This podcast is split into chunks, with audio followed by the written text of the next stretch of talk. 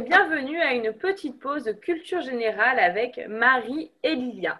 Aujourd'hui, on continue donc toujours sur la même thématique, donc le rapport au corps, l'histoire du corps. Et aujourd'hui, nous allons parler euh, de la sexualité. Alors, c'est un thème qui me paraît vraiment très vaste. Donc, Lilia, je suppose que tu ne vas pas nous parler de l'histoire de la sexualité dans son ensemble. Donc, peut-être que tu vas justement euh, te concentrer sur certains sujets. Oui, exactement. Je vais me concentrer sur euh, des, sujets bien définis parce qu'en fait, aborder toute l'histoire de la sexualité, ce serait euh, extrêmement euh, long. Et d'ailleurs, à la fin de l'épisode, je vous donnerai différentes références de livres, podcasts qui sont vraiment dédiés à la sexualité si vous voulez ben voilà, aller un peu plus en profondeur sur ce qui est sexualité vraiment. Et sur l'histoire de la sexualité, je vais aborder, voilà, comme je te disais, deux deux thématiques euh, principales euh, qui m'ont, pour ma part, euh, beaucoup, beaucoup touché et donc j'espère qu'ils vous passionneront tout autant. Alors voilà, l'histoire de la sexualité. Bon, ben, la sexualité depuis la nuit des temps existe, puisque la reproduction, hein, c'est un peu poser la question la poule ou l'œuf. Voilà, quel est qui est apparu? On ne sait pas. Et euh, il faut dire que voilà, la, sexualité euh, a une, est vue pendant longtemps comme une fonction de reproduction et euh, était vue comme légitime dans le couple parce qu'il y avait cette foi que c'était pour la procréation, pour transmettre et pour faire voilà, vivre l'espèce. Alors, la sexualité, elle porte encore aujourd'hui donc les traces des vieilles pudeurs euh, d'hier, de notre histoire, en fait, parce qu'on on se porte toute l'histoire, même sans le savoir, euh, tout le poids. J'aime bien le mot poids parce qu'en fait, ça, peut être un poids euh, et pas seulement une influence, puisque ça crée des blocages pour certains, pour certains autres.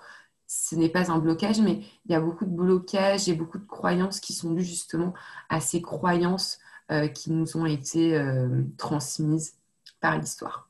Et alors, en fait, la première, euh, donc ça, va s'articuler en deux parties. La première partie que je voulais aborder, c'est l'histoire de la sexualité en Grèce. Alors, pourquoi l'histoire de la sexualité en Grèce?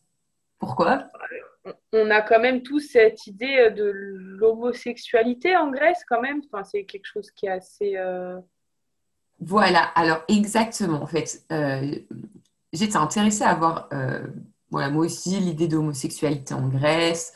Euh, ces hommes qui étaient euh, homosexuels, et en fait d'aller voir ben, qu'est-ce qui se passait vraiment dans la, dans la société euh, grecque en relation avec la sexualité. Alors il faut savoir que aujourd'hui nous on met le terme homosexualité, mais en fait à l'époque les hommes grecs qui allaient avec d'autres hommes n'étaient pas considérés comme homosexuels. En fait c'est vraiment une étiquette de nos jours avec nos yeux qu'on voit. Parce qu'en fait, à l'époque, euh, l'amour, aussi bien pour les hommes que pour les femmes, euh, c'est euh, en fait, c'est comme s'il n'y avait pas de, de genre. C'est l'idée d'un amour qui est identique et qui est plus lié à la personne, au cœur, plutôt que en fait au sexe de l'autre personne. Donc ça peut varier selon les moments de la vie.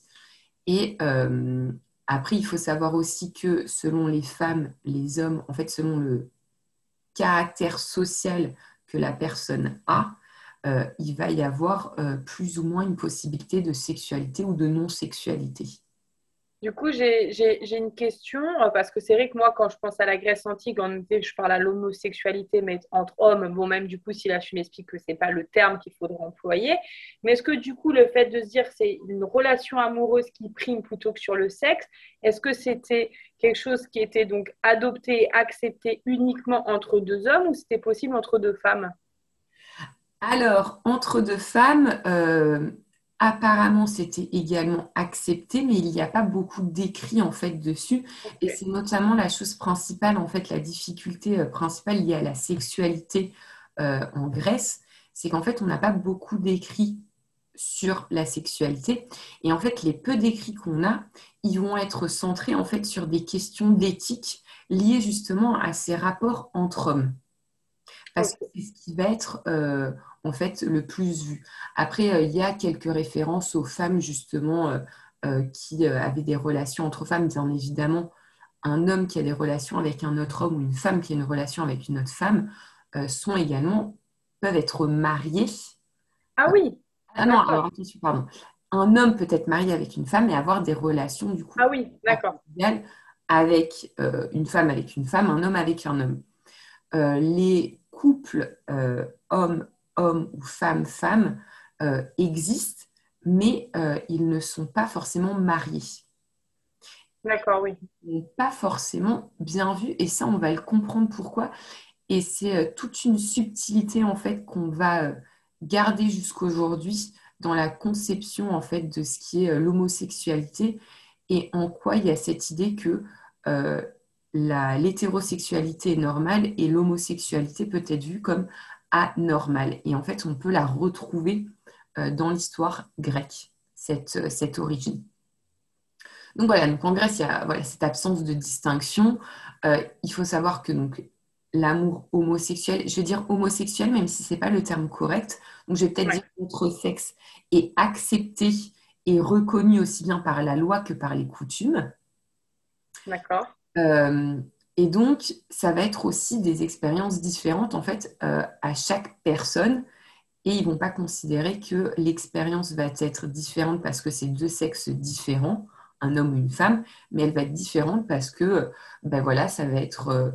Euh, Marie, ça va être euh, Romain, ça va être euh, Alberto. Euh, voilà, ça va être des relations différentes parce que les personnes changent. Donc il y a une grande liberté qui est quand même un peu paradoxale parce que par exemple, les hommes efféminés vont être moqués et l'homme doit rester viril même si il va avec d'autres hommes. Il faut savoir aussi que l'homosexuel, donc pardon, l'attirance pour les autres hommes euh, n'étaient euh, pas forcément bien acceptés par les pères qui voulaient protéger leurs fils de telles pratiques parce que ce n'était pas forcément bien vu par le père de voir que son fils euh, allait avec un autre homme. Et en fait, voilà, là, ça nous ramène à cette idée de, en fait, au fait que l'homme, par sa position sociale, alors je vais faire une petite prémisse. Dans les sociétés euh, grecques, il y a euh, l'homme, la femme et les esclaves, et les enfants aussi. Les esclaves, ils sont à disposition du maître, sexuellement également, même si par loi, le viol est interdit. Donc, il devrait y avoir consentement. Bon, là, c'est quand même, on va dire, assez euh, limite parce que quand l'esclave peut-il vraiment dire non? Bref, la femme est considérée passive par nature puisqu'elle reçoit le sexe de l'homme et donc l'homme est considéré comme actif. Il n'est pas considéré seulement comme actif, mais aussi comme dominant. Et cette dominance, il la joue aussi dans sa position sociale. Donc il pénètre avec son sexe et il se doit d'être actif. Mais alors, on se questionne parce que quand deux hommes ont une relation entre eux, il y a l'actif et le passif. Et donc c'est là en fait que va se nouer toute la problématique et euh, les débats en fait qui vont se faire philosophiques vont être aussi bien de ce niveau-là de passif-actif et aussi au niveau de l'âge. Parce qu'un jeune homme va d'abord être passif avec l'homme qui va être peut-être plus âgé. Oui, en fait, du coup, en fait, de par son âge, on l'assimile plus à une femme parce qu'il y a la fragilité, etc. Du coup, en fait, celui qui est plus puissant, c'est lui qui devient la, qui a le rôle d'homme entre guillemets, en fait, c'est ça. Exactement, mais le problème. Alors après, il y a tout un jeu de, de, de cours euh, qui va se faire entre les hommes. Ils vont se faire des cadeaux. Euh, et il y a euh, l'homme plus mature, on va dire, ne va pas obliger le jeune homme plus jeune. Et ça peut être aussi des jeunes hommes entre eux qui vont sortir aussi ensemble, ou des hommes matures aussi qui forment un couple. Mais en fait, le problème, il est là, c'est qu'un jeune homme qui va être passif, en grandissant et en devenant un homme, il doit devenir dominant et euh, parce que c'est un homme et parce que sa position sociale lui oblige d'être dominant. Mais alors du coup, ça questionne en fait sa position de se soumettre à être l'objet du plaisir en étant passif. Je ne sais pas si je suis très claire. Oui, en fait, moi, ce que je comprends, c'est que contrairement par exemple à l'heure d'aujourd'hui où c'est un problème de quand l'homosexualité n'est pas acceptée, c'est soit un problème de mœurs ou de culture ou en rapport avec la religion, etc.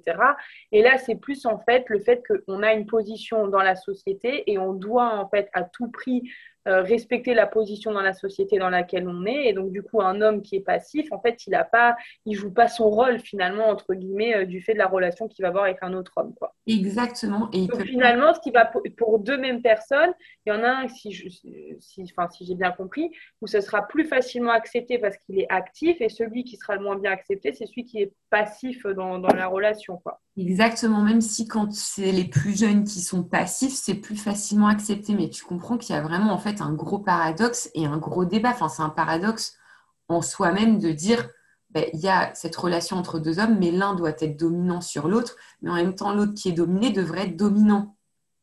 Bah oui, Parce que c'est pas bien vu si euh, tu es passif à vie. Oui, en fait, c'est ça. Il faut que ça soit, en fait, il faut que ce soit comme une étape de la vie pour devenir euh, dominant après. Exactement. Mais en même temps, en fait, euh, cette domination euh, qui, va se faire par la suite, c'est aussi en fait la situation de ce, de ce garçon qui est en train de devenir un homme qui passe de passif à actif. Et donc, en fait, ce qui se passe, c'est que avoir du plaisir avec un garçon, donc à l'époque grecque, c'est ok. Donc, quand je dis garçon, c'est un garçon euh, mature, c'est pas un petit garçon. Euh, euh, voilà. Même s'il faut rappeler, je fais une petite parenthèse, la question aussi des enfants et elle n'est pas problématique, mais en fait, ils en parlent, du viol et de la prostitution des enfants, et du coup, qui est interdite par la loi. Mais à l'adolescence, ça devient possible la prostitution du coup de ces enfants. Voilà. En fait, c'est beaucoup de complexité et de. En fait, c'est beaucoup de paradoxes mis ensemble. Donc, je disais, le garçon, c'est OK si c'est un objet, s'il reste un objet de désir, mais le problème, c'est que il faut pas qu'il, euh, qu'il reste cet objet de désir, parce que pour devenir un homme libre, ce qu'il est déjà, mais en devenant grand, il devient un homme libre et il doit devenir maître de lui-même il doit être capable de l'emporter sur les autres, donc d'être plus fort que l'autre. Et donc d'être en opposition à la passivité, c'est-à-dire de dominer.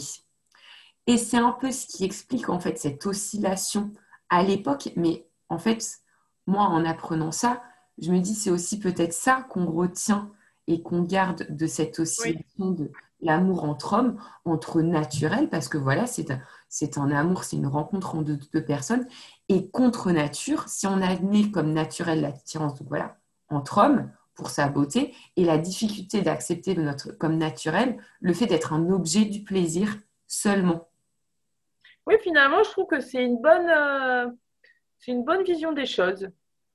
Ah ben, c'est... c'est beaucoup moins, c'est beaucoup moins dans dans le, je pense que ça devait beaucoup moins à l'époque créer de complexes et de, et de tabous euh, que maintenant où c'est, enfin maintenant ça commence à être accepté l'homosexualité, etc. Mais dans certains pays c'est encore très compliqué, et même en France, hein, encore il n'y a pas longtemps, les homosexuels ne pouvaient pas se marier, etc. Mais, mais je veux dire, j'ai l'impression quand même que c'était, ils, avaient une position quand même qui était plus euh, plus respecté en fait que maintenant où parfois ben, c'est encore euh, sujet de moquerie ou ah ben non c'est pas normal deux hommes peuvent pas s'aimer ou deux femmes hein, peu importe donc finalement je trouve que c'était c'était pas mal c'est plutôt juste de pas laisser une personne dans une comme tu me dirais chez un homme et une femme ou pourquoi est-ce que l'homme devrait absolument enfin bon là pour le coup la femme elle était vue comme passive mais c'est un peu pareil qu'il faut pas rester en fait dans une situation dans une relation où tu es toujours dans la même position, en fait, dans la position, parce que là, on parle sexuellement, mais bon, quand c'est sexuellement, souvent, après, tu le retrouves aussi dans la vie au quotidien, en fait, c'est tout. Complètement, complètement. Et c'est ça, en fait, qui est, euh, c'est vraiment ça qui est intéressant, parce que là, c'est un peu l'idée que c'est la relation entre deux personnes, au-delà du sexe, au-delà de, en fait, de toute chose, et c'est vraiment une relation et ce qui se passe entre, euh, entre deux personnes quand elles se rencontrent.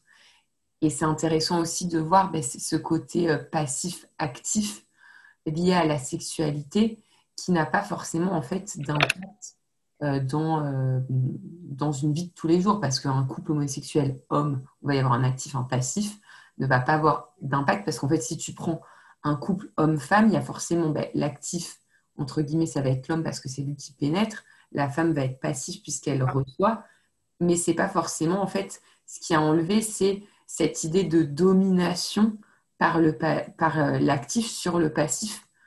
C'est un peu comme une coupe et euh, verser de l'eau dedans. C'est euh, actif-passif, mais il n'y a pas de domination de l'un l'autre et de rétablir une, une, égalité entre les deux. donc voilà, cet amour grec, moi, ça m'a fait penser un peu à ce qui, à ce qui se développe aujourd'hui, parce qu'aujourd'hui, il y a un peu voilà, il y a l'homosexualité, l'hétérosexualité. Le... Et, on retrouve maintenant, on entend, bon, plus chez les jeunes, hein, mais on entend maintenant des jeunes qui disent Ah ben non, moi je veux tomber amoureuse de la personne et peu importe son sexe, etc. Ça a un nom, mais alors il me semble que c'est. Oui, ça a un nom. Hein. Voilà, ça, a un nom. On est trop vieille pour, euh, pour connaître euh, ce nom, mais, euh, mais c'est intéressant en fait de voir ce retour à, à ce genre de pratique. Et c'est intéressant de voir qu'on retourne vraiment à, s'intéresser à la personne en soi et plus à se limiter justement à cette, euh, à cette barrière sexuelle, même s'il faut dire la vérité, nos sociétés ont encore euh, un peu de chemin à faire pour, euh, voilà, pour accueillir tout ça, pour, ben, pour défleurer toutes ces, toutes ces croyances. Ça s'appelle, je viens de regarder, la pansexualité ou l'omnisexualité. Voilà, pan-homosexualité. Voilà, on a appris un nouveau mot. Mais ça me plaît beaucoup. Et bien du coup, ça nous permet de passer à la seconde partie en fait. Oui, avec plaisir. Sur la sexualité. Et devine qu'est-ce que c'est? On a parlé de l'homosexualité. Euh, ben, peut-être euh, plus le plaisir, euh, ben, le plaisir qu'on s'attribue soi-même. Ah voilà, gagné. On va parler de auto-érotisme. Alors on peut dire masturbation. Euh, moi, je préfère le mot auto-érotisme parce que masturbation, on a beaucoup en fait, ben voilà, tout le, tout le poids de l'histoire. Donc auto-érotisme, je trouve ça plus, plus agréable à entendre. Et puis masturbation, enfin je sais pas toi, hein, peut-être que mais masturbation, j'ai plus, euh, je, le, mets plus à connotation masculine que féminine. Aussi, c'est vrai. Hein. Après, c'est peut-être moi euh, la vie que j'ai, enfin, c'est propre à moi, alors que l'auto-érotisme, tu l'élargis, je trouve vraiment aussi bien aux hommes qu'aux femmes. Oui, c'est vrai. Oui, oui. Ça, j'avais pas considéré ça, mais c'est vrai que ça fait partie du pourquoi le mot auto-érotisme me plaît plus. Alors voilà, avant de, me lancer dans l'histoire de l'auto-érotine, qui est passionnante elle aussi, je, fais une petite prémisse en quelques chiffres, l'auto-érotisme. Pour savoir, alors je vais te poser une question euh, un peu piège, sais-tu euh, quand l'auto-érotisme commence? À quel âge on pourrait le situer plus ou moins? Alors moi je sais, euh, je sais que ça commence très jeune. Parce qu'à un mhm. moment, on a la découverte du corps. Mais après, je ne sais pas si c'est chez tous les enfants ou pas, mais logiquement, c'est une phase par laquelle on, passe. Et encore, il n'y a pas longtemps, j'ai un couple d'amis qui sont en train de vivre ça avec leur petite fille et c'est assez compliqué. Oui. Et elle a, je sais pas, d'avoir 4 ans, 5 ans, un truc comme ça, je crois. Je sais pas, je sais pas exactement si c'est tous les enfants le même âge, je sais pas. Eh bien, Marie, je vais te bluffer parce que 4 ou 5 ans en retard, dans le sens où l'auto-érotisme, en fait, commence euh, dès la vie intra-utérine. Ah bon? Là, tu m'as bluffé, là. Et il y a en fait plusieurs observations. Et alors, les recherches, en fait, euh, qui montrent ça, euh, datent de 1900, des années 1990. Donc, ils le savent depuis un petit bout de temps. Euh, et en fait, ça commence dès la 26e semaine euh, de, 26e semaine euh, de l'enfant en fait qui est dans le ventre de la mère. Donc c'est quelque chose en fait de complètement naturel, normal pour voilà pour l'être humain de, se faire de l'auto-érotisme. Et effectivement en fait, ça fait aussi partie pour les enfants de la découverte de leur corps, dans l'adolescence aussi, de la découverte de son corps, mais aussi quand on est adulte, de poursuivre à découvrir cette, euh, en fait, ce, lien au corps et qu'est-ce qui est vraiment notre corps. Et on peut même se questionner, mais est-ce qu'on a exploré complètement notre auto-érotisme ou est-ce qu'aussi on s'est limité à l'auto-érotisme qu'on s'est permis et auquel euh, on connaît ou auquel on s'est habitué? Donc voilà, donc c'est vrai que c'est très intéressant ce que tu me dis de l'enfant, justement, de la difficulté aussi des parents de mm. parler de ça parce que ben, on n'est pas forcément à l'aise par rapport à ça, par rapport à la sexualité en général. Alors quand ça touche à nos enfants, n'en parlons pas, comment l'aborder, parce que c'est quelque chose dont on doit parler euh, et en même temps comment l'aborder de façon euh, ben, simple pour l'enfant, pour qu'il comprenne. Et c'est vraiment expliquer voilà, que c'est normal, mais qu'il doit le faire bon, ben, dans un endroit où il est euh, tout seul. Ben, c'est exactement ce qui se passe en ce moment du coup que je te dis. Il lui explique qu'il faut le faire dans la chambre. voilà. Et c'est super qu'il lui dise ça et qu'il lui dise pas ben non, c'est pas bien, faut pas le faire. C'est aussi une invitation à découvrir son corps et à lui dire ben, c'est normal, la sexualité euh, tu découvres ton corps. Euh, alors, il faut savoir que l'auto-érotisme, euh, bah, du coup, est plus accepté en général en fait chez les hommes que chez les femmes. Et chez les femmes, le pourcentage de femmes qui se, qui se, voilà, qui, qui se découvrent est plus élevé plus elles sont, plus elles sont faites de, en fait, d'études. C'est lié à l'éducation. Ah ouais. Euh, l'éducation fait que ça leur permet de, s'ouvrir justement euh, à leur corps et à la découverte de leur corps, peut-être aussi lié euh, à cette idée de cette idée en fait de se juger et de se sentir coupable. Et du coup, là, on arrive à l'histoire parce que dans la religion, parce que ben, la religion fatalement fait partie aussi de notre histoire puisqu'on est en Europe et que ben, voilà l'Europe chrétienne, donc on a forcément les héritages qu'on soit d'une autre religion, qu'on soit athée, qu'on soit agnostique, quelque forme qu'on soit. J'ai l'impression qu'il y a autant de sexualité que de religion, presque. Euh, et bien en fait, dans toutes les religions, la sexualité et donc l'autorétisme aussi, c'est vu comme un abus de soi, un abus de soi. C'est quand même fort. Hein. Tu abuses de toi-même, une souillure de la chair, donc c'est des termes très très forts de souillure de la chair, donc tu souilles ta chair. Et euh, en fait, voilà, c'est un vice moral, c'est un dérèglement de l'instinct sexuel, c'est vu comme une incapacité à se contrôler et carrément même jusqu'à euh, à une perversion. Donc ça, c'est ce que un peu l'idée de, la, de la religion, ce que la religion Mais du coup, la religion le condamne vraiment, cet acte-là De quelle manière Et est-ce qu'ils l'ont toujours condamné? Alors, il le condamne en, euh, ben voilà, en prêchant à ne pas faire, euh, à se toucher. Euh, de toute façon, la sexualité dans, la, dans la religion, ben, c'est pour la reproduction, c'est pas pour le plaisir. Et est-ce que ça a toujours été condamné? Donc, j'élargis ta question au-delà de la religion. En fait, ça n'a pas toujours été condamné avant le. Alors, attends, je me reprends avant de dire des bourdes.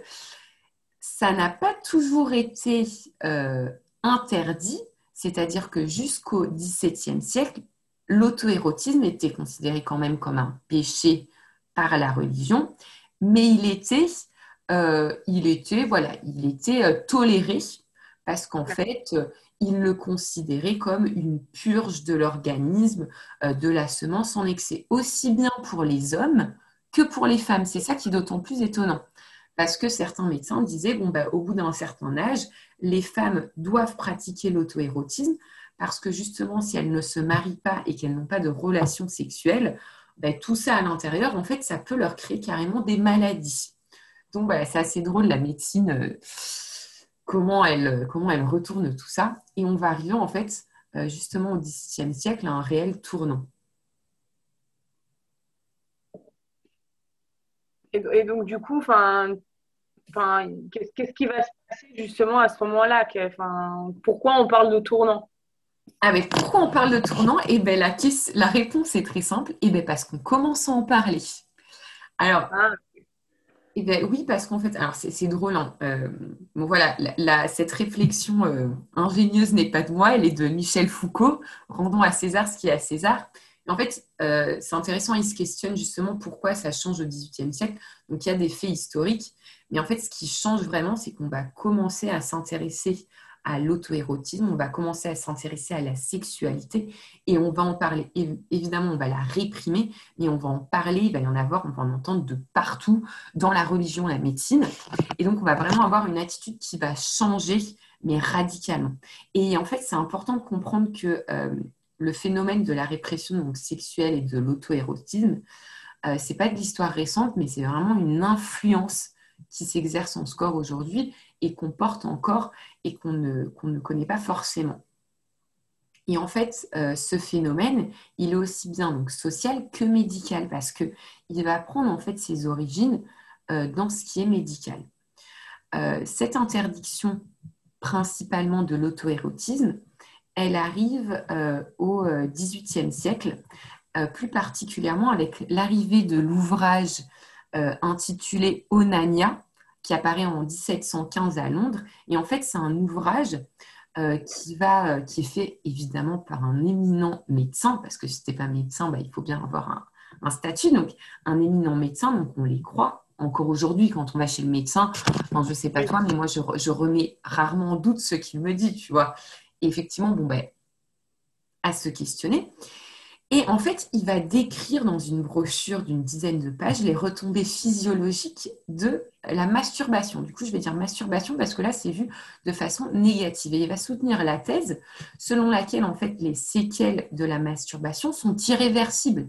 C'est-à-dire que si tu te touches, et eh ben voilà, c'est euh, fini pour la vie, tu as ces séquelles. Et euh, euh, développer des séquelles qui vont être terrible puisque c'est une déchéance du corps et bien évidemment de l'âme aussi parce que euh, voilà. Et ça jusqu'à la mort. Donc il va y avoir plusieurs éditions euh, il va y avoir plus, plusieurs médecins euh, qui vont reprendre en fait ces études et qui vont les développer. Alors si, vous voulez savoir le nom de, ce médecin il s'appelle Samuel Tissot. euh, et c'est lui vraiment qui a élaboré la théorie médicale euh, à partir des, hypothèses en fait, de plusieurs médecins de l'époque. Et donc, il va carrément euh, suggérer aux gens que, bah, que le sperme, c'est très important et donc il faut le garder et que ça peut être utilisé que dans les rapports à, utilisation de reproduction et qu'en fait, si ce si c'est utilisé pour le plaisir, ça va affaiblir l'organisme et même provoquer des maladies.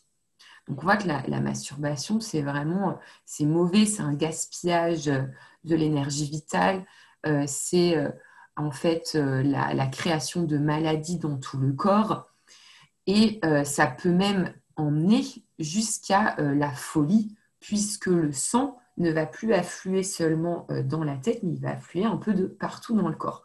Donc les systèmes nerveux vont exploser, prendre le feu. Alors on rigole, ça peut paraître complètement euh, incroyable de nos jours, mais euh, en fait c'est ce que disaient les médecins. Et le plus incroyable, c'est qu'il n'y a pas eu vraiment d'études sur le terrain euh, pour ben, démontrer, démontrer ça.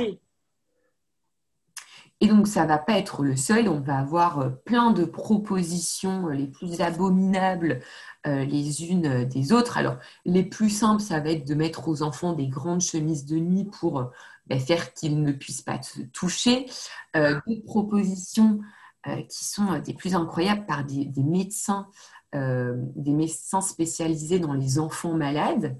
donc, par exemple, Eugène Bouchu, si vous voulez un nom, qui, est aussi, qui, reçoit aussi la Légion d'honneur, c'est attacher en fait ses enfants, attacher les, les mains de ses enfants au lit pour leur... Ah oui, toute la nuit, parce qu'effectivement, il faut qu'ils dorment aussi, toute la nuit pour éviter qu'ils ne se touchent parce qu'ils risquent de souiller leur âme. Alors, je le dis de façon un peu ironique, mais c'est complètement euh, improbable. C'est horrible, c'est horrible. Tu imagines un enfant, mais je ne sais pas s'il y en a qui le faisaient, du coup, qui écoutaient les, conseils des médecins, mais je me dis attacher ton enfant toute la nuit, mais c'est la ben, folie. les, parents les écoutaient parce qu'en fait, si tu veux, ça part des, de cette revue, en fait, de ces écrits. Donc, ça va partir dans, dans en fait, ce qu'il y a de plus... Euh, de plus riche comme population et puis ça va se répandre dans toute la dans tout le reste de la population. On va et en fait le plus terrible c'est que c'est des usages euh, donc il y a la médecine, il y a la religion et il y a aussi la mélange technologie. Bah oui parce qu'en fait l'idée c'est je te fais peur de te toucher, d'avoir du plaisir avec toi-même et donc de te découvrir. En fait ça va te, te rendre malade. Et euh, en allant en fait jusqu'au plus extrême, il y a le docteur euh, Zambako qui est devenu responsable, je vous dis le titre parce que c'est quand même assez étonnant, responsable de l'Académie des sciences, membre associé de l'Académie de médecine et commandeur de la Légion d'honneur. Là, on parle de la fin on parle de la fin du 19e siècle. Donc en fait, c'est très, très, très, très proche de nous. Et lui, il va recommander la cautérisation au fer rouge. Donc là, on va parler plutôt des, des, enfants, des, petites filles, du clitoris des petites filles. Donc l'idée, en fait, c'est de cautériser au fer ben, en fait, la, principale partie intime pour principalement donc, voilà, les lèvres pour qu'en fait ben, l'enfant quand il se touche ce soit douloureux et en fait ça va être une problématique puisque les personnes vont vont avoir cette douleur en fait toute leur vie puisque ça va être ça va être complètement brûlé et alors là, là c'est enfin, je pensais pas du tout qu'on allait pratiquer ça bon, alors en plus ça me fait penser quand même un peu à la situation dans certains pays africains quoi oui. Avec précision, Avec... Pas exactement pareil, mais bon, c'est tout comme quoi. C'est pas exactement pareil. Alors là, c'est vrai qu'en fait, je me centralise sur les pays d'Europe, sur l'Europe, en particulier sur la France. Il y aurait beaucoup à dire sur les pays d'Afrique. Mm. Euh, je te donne un, tout petit exemple, et encore, c'est, en fait, c'est, tous des exemples qui sont même très récents. Enfin, bah voilà, l'excision, euh, ça existe encore. Ah oui, ça existe encore. Ouais. Et c'est des choses, en fait, qu'on. Il y avait une pratique euh, dans un des pays d'Afrique, c'était que les, les, les, jeunes filles, en fait, se retrouvaient et devaient se tirer mutuellement la peau, en fait, du vagin, des lèvres, pour que ces lèvres, arrivées à l'âge adulte, en fait, pendent. Elles se mettaient, elles avaient même des incisions de fait pour qu'on mette des cailloux dedans pour que ça pende toujours plus. Oui, oui, pour que ce soit très long. Et en fait, l'idée, c'est qu'une femme euh, une femme qui n'avait pas ça et donc qui ne souffrait pas parce que euh, va te tirer pour que ça devienne 10 cm de long, c'est plutôt énorme comme, comme euh, extension. Donc c'est vraiment une souffrance et qui en fait ne faisait pas ça n'était pas considérée comme une femme à marier et celle qui l'avait été pouvait en fait avoir l'honneur d'être mariée. Donc c'est vraiment des souffrances et des coutumes qui sont euh, qui sont euh, atroces atroces et qu'on a encore euh, voilà aujourd'hui. Et là, en fait, ce docteur avec la cautérisation, donc, il disait aux parents, dites-le bien à vos enfants que le risque, c'est qu'on leur cautérise parce que si c'est beaucoup joué en fait sur la peur que l'enfant va avoir. Donc, en fait, il va s'auto-réguler puisqu'il n'a pas envie de se, de se faire, voilà, de se faire en quelque sorte violer parce qu'en fait, c'est un viol de son corps euh, aussi bien voilà, pour un garçon que pour une fille, c'est euh, son corps, ça nous appartient et c'est aussi ce qui, euh, c'est un peu, voilà, c'est un peu un rapport aussi avec les poils, avec notre épisode précédent. C'est toujours ce rapport au corps, notre rapport à notre corps, à savoir que c'est notre corps, on en fait ce qu'on veut et on peut vraiment aller le découvrir, aller voir ce qui se passe dans notre corps. Et il y a encore cette idée de culpabilité, de ben, tiens, cet auto-érotisme que je pratique, mais qui quand même me rend coupable euh, par tout ça. Euh, aujourd'hui, euh, eh bien, les choses ont changé, mais c'est assez récent, puisque à la fin du 19e siècle, donc notre cher ami qui cautérisait les, les clitoris avait d'autres amis médecins qui pensaient comme lui, et même alors, petite question. Marie, manges-tu des Kellogg's? Euh, mon copain, oui. voilà, et eh bien, tu vas rire et les personnes qui nous écouteront vont beaucoup rire si elles mangent des Kellogg's. Parce qu'en fait, à la fin du 19e siècle, les médecins pensaient aussi que la consommation euh, d'aliments qui étaient bons et savoureux, euh, en fait, provoquait du plaisir dans le corps et pouvait provoquer du plaisir aussi sexuel et donc induire euh, à l'auto-érotisme. Tandis que les aliments fades, en fait, ça euh, décourageait parce que voilà, c'est fade, il n'y a pas d'intérêt, il n'y a pas de plaisir, donc euh, ça ne va pas t'inciter à, vouloir, à vouloir te découvrir, te toucher, etc. Et donc, qu'est-ce qu'ils vont faire? En fait, pour lutter contre ça, il y a des médecins euh, qui ont en fait tout spécialement conçu la recette des céréales des euh, Kellogg's Cornflakes parce qu'à l'époque, en fait, ils étaient sans sucre. Et donc, ils avaient très peu de goût. Et donc, l'idée, c'est que tu pouvais manger euh, voilà, ta collation du matin sans avoir de, goût savoureux. Alors là, c'est vrai qu'on est en 2021. Si tu y penses avec le Covid, probablement, il y a le risque qu'on ne sente plus et qu'on ne sente plus les goûts. Donc, plus ou moins, euh, voilà, il y a le risque de ne plus euh, s'auto... Euh, s'auto-découvrir. Donc, luttons activement contre aussi le Covid en continuant à savourer les bonnes choses, quelles qu'elles soient. En 1961, 1961, c'est récent. Hein. C'est récent. C'est l'âge de nos parents presque. Ouais. Euh, il y a une étude aux États-Unis qui montre, en fait, qui est faite dans cinq facultés de médecine. Donc, facultés de médecine, ils sont censés être un peu plus euh, en avance, euh, qui indique qu'en fait, que la moitié des étudiants et un cinquième des professeurs croyaient encore que la masturbation pouvait provoquer des, maladies mentales irréversibles. Donc, 1961, on se rend compte, c'est la génération de nos parents, la génération de nos grands-parents. Donc, bah, c'est euh, le début du siècle dernier pratiquement.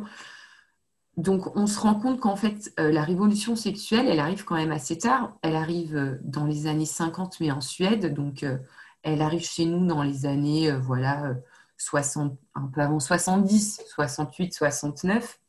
Parce que la révolution sexuelle a commencé donc en Suède. La révolution sexuelle, en fait, commence en Suède parce que la révolution sexuelle, donc on dit révolution sexuelle, en fait, ça veut dire beaucoup de choses et ça veut rien dire. C'est euh, l'idée de reconnaître des sexualités non procréatives, c'est-à-dire ah des sexualités pour le plaisir. Et donc, ça va arriver chez nous, en fait, euh, un peu plus tardivement. Et heureusement, ça va s'accompagner d'un discours, en, fait, médical qui, qui change. Euh, parce que là, on va voir, en fait, des études qui vont commencer à se faire sur vraiment euh, ce qui est voilà l'auto-érotisme, ce qui est la sexualité. Et euh, on va voir aussi apparaître l'image du sexologue qui était, euh, ah inconnu à l'époque, puisque de toute façon, la sexualité avant, c'était que pour faire des enfants et attention à ne pas manger trop de gâteaux. Bien évidemment, je dis tout ça, mais il faut savoir que quand même, dans les cours européennes, etc., c'était pas tellement un problème aller voir par-ci par-là. Mais bon, ça, je ne le, développe pas parce qu'effectivement, euh, sinon, euh, euh, on, pourrait en faire, je pourrais en raconter pendant des heures et des heures. donc voilà, donc c'est assez intéressant de voir en fait toute cette histoire qu'on a à nos, à nos épaules, enfin bah, voilà derrière nous ou sous nous, qui, qui, participent en fait à notre, à notre constitution et aussi à nos croyances. Et c'est intéressant aussi de voir, voilà, aujourd'hui, un discours euh, beaucoup plus libéral. Il n'y a plus d'interdits. Euh, euh, il y a l'idée d'une sexualité très ouverte, très, ouais, en fait, très ouverte. sauf que, ben, moi, je me questionne, est-ce qu'on a une sexualité très ouverte? Est-ce qu'on n'a pas encore, est-ce qu'on s'est libéré complètement de ces, en fait, de ces idées euh, qui ont été euh, voilà, séminés pendant plusieurs siècles euh, dans les générations passées de nos arrière-grands-parents, de nos parents, et qui indirectement aussi nous ont éduqués de cette façon. Qu'est-ce qu'on appelle par libéralisation de la sexualité? C'est aller pouvoir voir n'importe qui quand on veut et faire l'amour, avoir une relation sexuelle ou vraiment découvrir son corps et euh, vraiment euh, voir la sexualité comme une exploration aussi euh, de en fait ce qu'est notre corps et comment avoir vraiment un, réel plaisir et ne pas être forcément dans la performance, dans la simulation. et donc, en fait, c'est toute une... en fait, moi, tout ce discours, ça m'amène à... C'est toute une mouvance, en fait, qui est en train de, de se euh, une métamorphose qui est en train de se faire autour de la sexualité, mais aussi autour de notre corps. Et euh, heureusement, il y a beaucoup de supports éducatifs aujourd'hui qui sont en train de se développer. Euh, donc, on n'a plus en fait le monopole de la pornographie comme seul instrument éducatif, parce que jusqu'à il y a quelques années, et eh bien, malheureusement, il n'y avait pas forcément beaucoup d'informations sur la sexualité. Donc tu regardes un film pornographique, sauf qu'en fait on oublie souvent euh, que les films pornographiques, ben, c'est un film, euh, c'est des performances et c'est fait par des acteurs. c'est un peu comme si tu regardais, voilà, Blanche-Neige et les sept nains et que tu te disais, oh, ben, tiens, c'est super, la vie, c'est comme ça, ou que tu regardes, ah tu vois, voilà, ou que tu regardes pour Pretty Woman et que tu dis, oh, ben, c'est sympa en fait la vie de prostituée, tu vois, alors que pas du tout, c'est pas du tout la réalité. Donc en fait, voilà, remettre les choses dans leur, dans leur contexte de ce qui est vraiment la réalité et ce qui est, euh, ce qui est fait. Donc ces supports éducatifs, je vous propose, je vous en donne en fait quelques-uns si ça vous intéresse. Euh, si vous voulez rester au niveau de la compréhension et du mental, euh, pour explorer plus en fait ce que c'est avoir plus d'informations sur l'histoire vraiment de la sexualité. Il y a plusieurs livres qui enquêtent aussi sur la sexualité donc dans les pays africains, mais aussi la sexualité dans les colonies, ce qui est très intéressant. quelle est la sexualité liée aux colonies? Parce qu'il y a beaucoup aussi cette l'homme blanc qui arrive fort colonial et puis les femmes euh, qui vont, euh, voilà, donc c'est des, rapports euh, très intéressants et très complexes. Pour rester sur une histoire de la sexualité générale et des questionnements d'ouverture, moi je vous propose Histoire de la sexualité de Michel Foucault. Il y a trois tomes. Euh, donc le premier tome, c'est euh, plus euh, général, en fait, il se questionne, c'est plus historique.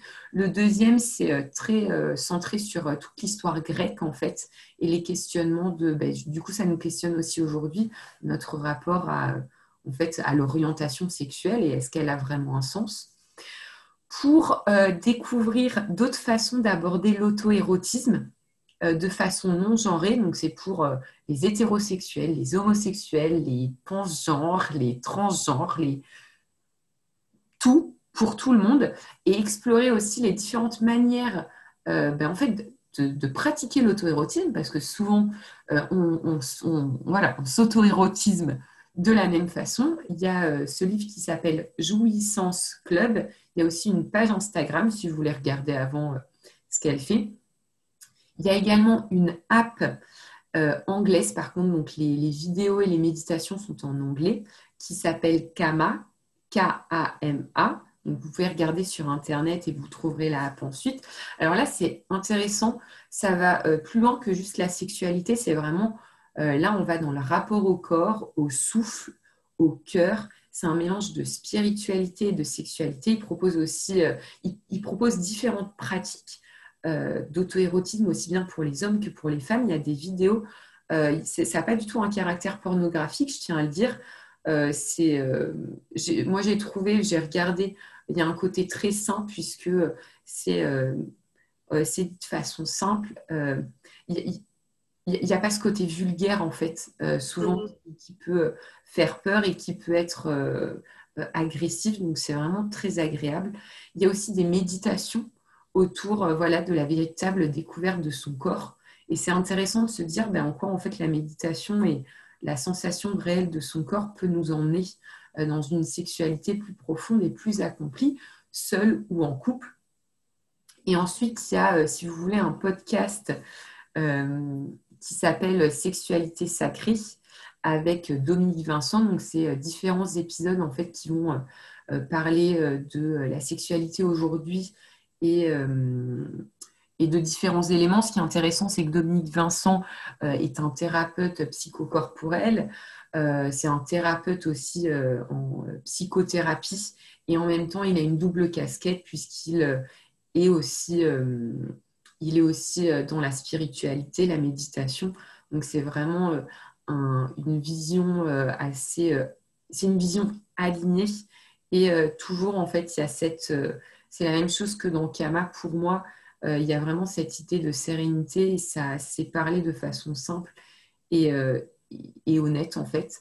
Vous pouvez aussi le retrouver sur YouTube si vous voulez des vidéos où là c'est euh, bon des vidéos, des dialogues. Hein, c'est pas c'est pas des, voilà c'est des dialogues où il y a différentes vidéos pour aborder la sexualité qui est expliquée. Euh, voilà, si vous êtes intéressé. Après, il y a aussi tout ce qui est tantrisme qui ne se, qui ne se réduit pas que à la sexualité. Donc là, ça part en fait euh, dans quelque chose de plus méditatif et plus spirituel. Donc voilà, quelques, en fait, quelques références pour ben, en fait un peu tout le monde pour aller faire votre marché et trouver ce qui peut le mieux vous correspondre. Voilà. Marie, un petit mot pour la fin? Bah écoute, euh, non, non, j'ai trouvé ça très, très intéressant. En effet, je pense qu'il y, y a, beaucoup de choses à dire euh, sur ce sujet-là. Et ce qui est bien finalement, c'est que le fait que tu aies pris deux sujets, ça a permis quand même de bien les approfondir et de pas uniquement survoler euh, voilà, rapidement tous les sujets en rapport à la sexualité. Du coup, c'était vraiment très, très intéressant. Je pense que du coup, ce, ce podcast-là, bah, il peut servir aussi bien. Bah, pour euh, des jeunes adolescents, que des parents qui sont confrontés ça avec leurs enfants, qu'une personne célibataire, que des personnes en couple, etc. Et puis aussi pour euh, l'homosexualité, ça permet un peu de se rendre compte ben, de comment c'était accepté et vu avant.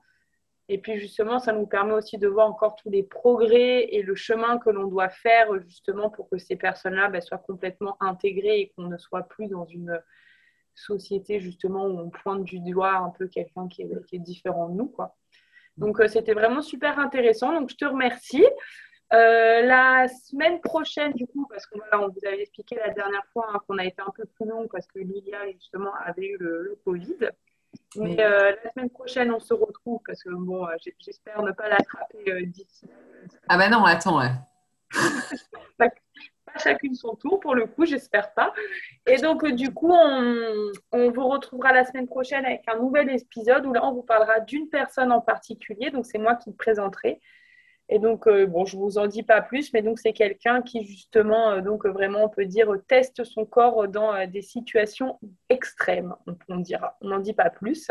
Très, bon, bah, je vais faire le rôle de Lilia habituellement, c'est-à-dire vous pouvez donc nous laisser des commentaires aussi bien sur notre page Instagram Marie et Lilia que sur votre euh, euh, plateforme de podcast préférée. Vous pouvez aussi nous faire des messages privés euh, pour nous informer, par exemple, de sujets que vous aimeriez que l'on aborde.